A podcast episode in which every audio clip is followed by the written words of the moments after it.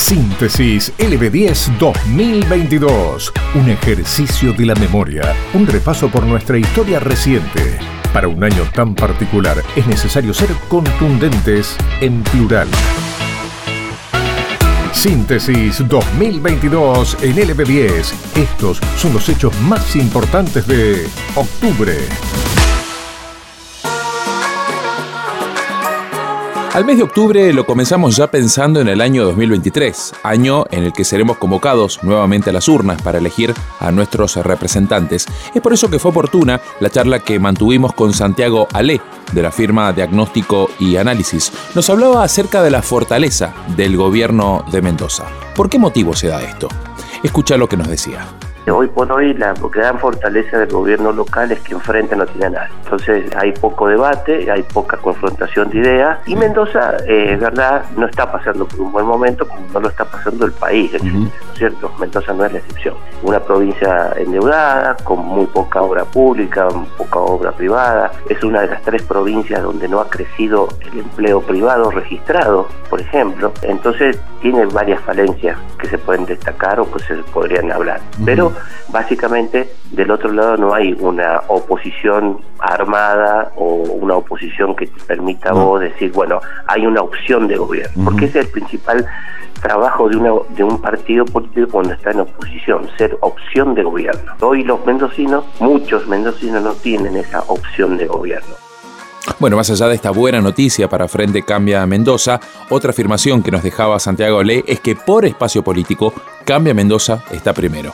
Veremos si el Frente de Todos, con en este caso Flor de Estefanis como presidenta del PJ, logra cumplir este desafío que es acrecentar la cantidad de votantes en la principal fuerza opositora en la provincia.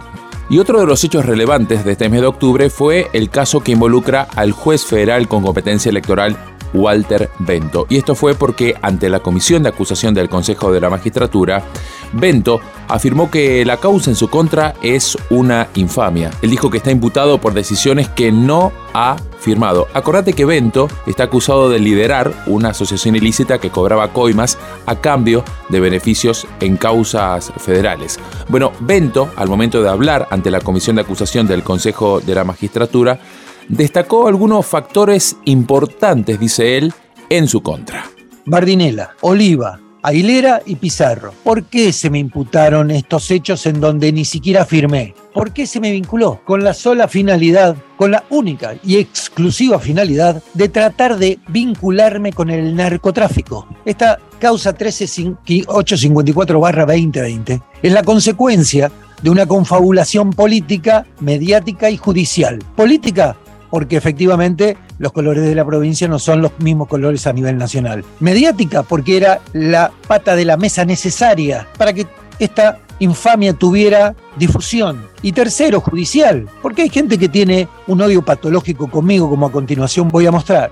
Pero además, ¿por qué querían vincularme a narcotráfico? Porque como todos los días sacaban notas en los diarios, porque lo que buscaban era una condena social en Mendoza y que también repercutiera en ustedes. Bueno, en noviembre, el presidente de la Comisión de Acusación del Consejo de la Magistratura, Pablo Tonelli, presentó el dictamen acusatorio con el objetivo de pedir la destitución del juez federal Walter Bento. Y hay que decir que la última novedad sobre este tema se conoció durante la última semana de diciembre. La novedad es esta, Walter Bento va a seguir ejerciendo como juez pese a esta causa en su contra, ya que no hay fecha para que el Consejo de la Magistratura decida si lo suspenderá o no. En tanto, está previsto que recién en febrero del año 2023 inicie el juicio en su contra. Y otro hecho destacado en este mes, en el mes de octubre, fue este. 15 personas, todas estudiantes de la Universidad de Cuyo, fueron accidentadas a bordo de una camioneta. Una de las estudiantes lamentablemente falleció por este hecho. Ella era Lucía Masman. María del Cielo Vergara, de 19 años, fue acusada por homicidio culposo y también por lesiones. Podría recibir una condena de hasta 6 años de cárcel y días de inhabilitación para conducir. Alejandra es la madre de una de las personas que estaba en el grupo y contó en el EB10 detalles del caso y por qué su hija no se subió al vehículo siniestrado. Escuchábamos qué decía es una actividad obligatoria que ellos tienen en esas actividades fue programada esta ida a la quebrada del, Durazno. Los chicos fueron en forma particular. En el caso de mi hija, mi esposo la deja en el lugar. La nena de la camioneta es una chica que es una compañera y ella de buena voluntad llevaba a los chicos porque tenían que estar en el punto de encuentro era en la base del Cerro Arco. Esta persona que se ofrece a, bajarlas, eh, ¿también las, subió en, en la camioneta? Bueno, en el caso de mi hija, la alcanzó porque ella venía caminando junto con otros chicos del grupo y faltaba un trecho grande para llegar al lugar donde se iniciaba la actividad. Pasa que mi hija no quiso subir de vuelta porque no tenía lugar en la cabina. Le dio miedo subirse atrás. ¿La universidad no les pone ningún tipo de transporte para este tipo de actividades? Bueno, en realidad yo no puedo decir que la universidad no los pone. En este caso no los puso. Síntesis LB10 2022. Nos sumamos noticias, contamos historias. Y ya entramos en la recta final del año, octubre porque con un cambio de último momento el presupuesto 2023 a nivel nacional obtenía dictamen. Justamente el Frente de Todos concluía un artículo para que todos los jueces paguen ganancias, algo que generó rispideces hasta en el mismo Frente de Todos, que ya venía bastante cascoteado a nivel político, ¿no? Bueno, la oposición no acompañó, aseguró que iban a analizar los artículos incorporados y finalmente pasaba. Pero la nota, fíjate, la dio el diputado oficialista Carlos Heller al cerrar la sesión, porque esa noche era especial y había apuro, ¿eh? había que sacarlo rapidito, dice. No me voy a poner a trabajar ahora, lo hago después, ¿por qué? Porque ahora me quiero ir a ver a Boca.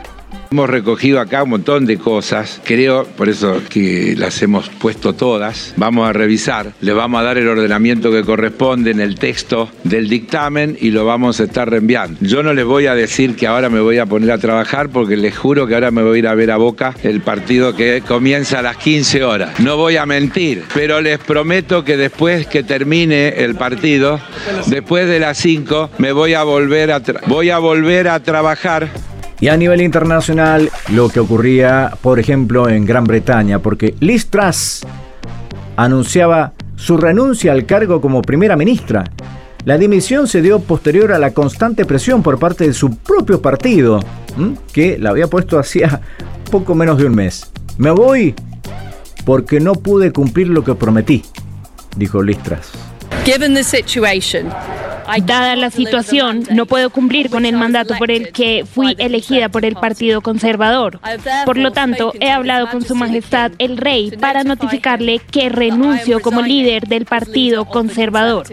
Esta mañana me he reunido con el presidente del comité de 1922, Graham Brandy, y hemos acordado que habrá una elección para asumir el liderazgo en la próxima semana. Esto garantizará que permanecemos en el camino de cumplir con los planes fiscales y mantener la estabilidad económica de nuestro país y la seguridad nacional. Seguiré como primera ministra hasta que un sucesor sea elegido. Estás escuchando Síntesis LB10 2022, un ejercicio de la memoria. Octubre de 2022 fue un mes muy especial para todo el mundo de River Plate, porque uno de sus grandes ídolos, acaso el último gran ídolo del club, Marcelo Gallardo, anunciaba que dejaba el club. Luego de ocho largos años, plagado de títulos, de alegrías, de festejos, de celebraciones, el muñeco tomaba la determinación de dejar el club luego de todos estos años. Mi vínculo con River es para toda la vida, fue lo que dijo el muñeco en aquel partido histórico frente a Rosario Central por la Liga Profesional, que fue el último de forma oficial que el muñeco dirigió al millonario. A mí lo que me gustaría destacar es que en un, en un país donde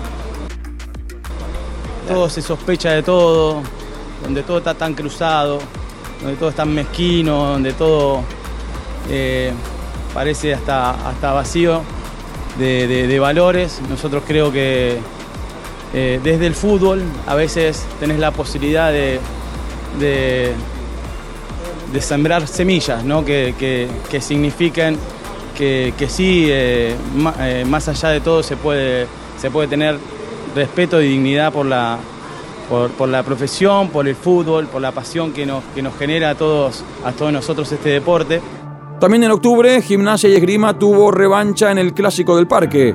Eliminaba a Independiente Rivadavia del campeonato de la Primera Nacional y se clasificaba a las semifinales de ese histórico reducido. Con un gol de Santiago Solari, el Menzana se tomaba revancha de aquel partido que se había jugado a principios de año por Copa Argentina y que había ganado Independiente Rivadavia y de esta manera entonces hacía crecer aún más el sueño de ascenso que lamentablemente se truncó en la fase siguiente. Con aquel gol de Solari, el Lobo le ganaba la lepra 1 a 0 y festejaba otro clásico del parque que quedará seguramente para la historia. Y octubre fue un mes de emociones, fue un mes de definiciones para el fútbol argentino. Boca, en una definición histórica, ganaba la liga profesional, más allá del partido que empató de local ante Independiente en la bombonera y ayudado por su eterno rival, por River, que amargaba Racing en Avellaneda con una definición de los últimos minutos que fue eh, impactante y que seguramente quedará para la historia. El Ceney se conseguía su estrella número 73 y ganaba un nuevo título a nivel local.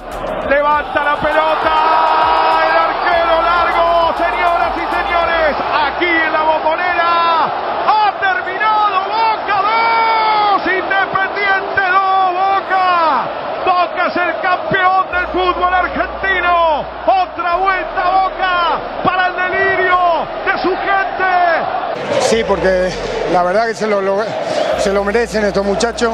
Fue un trabajo enorme y todo este esfuerzo que hicieron durante el tiempo que estoy yo al frente como entrenador, la verdad que se lo merecen ellos. Ellos han hecho todo este esto que se está viviendo en este momento. Estamos reviviendo juntos nuestra historia reciente. Síntesis LB10 2022. En octubre de 2022 se realizó la primera edición de los premios Cóndor del Plata para las series desde la Asociación de Cronistas Cinematográficos de la República Argentina.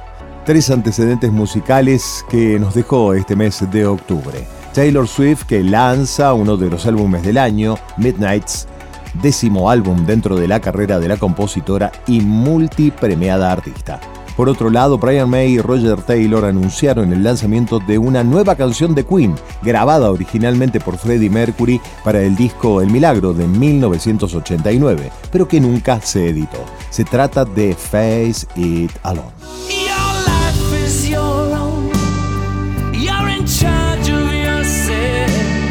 Pero sin lugar a dudas, en los encuentros musicales del año, los 10 shows de la banda británica Coldplay marcaron la escena con entradas absolutamente agotadas en el estadio de River Plate que iniciaban en ese mes de octubre.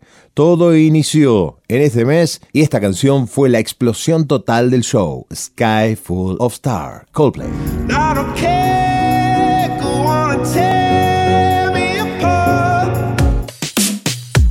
Encontra este y todos nuestros contenidos sonoros en lb10.com.ar.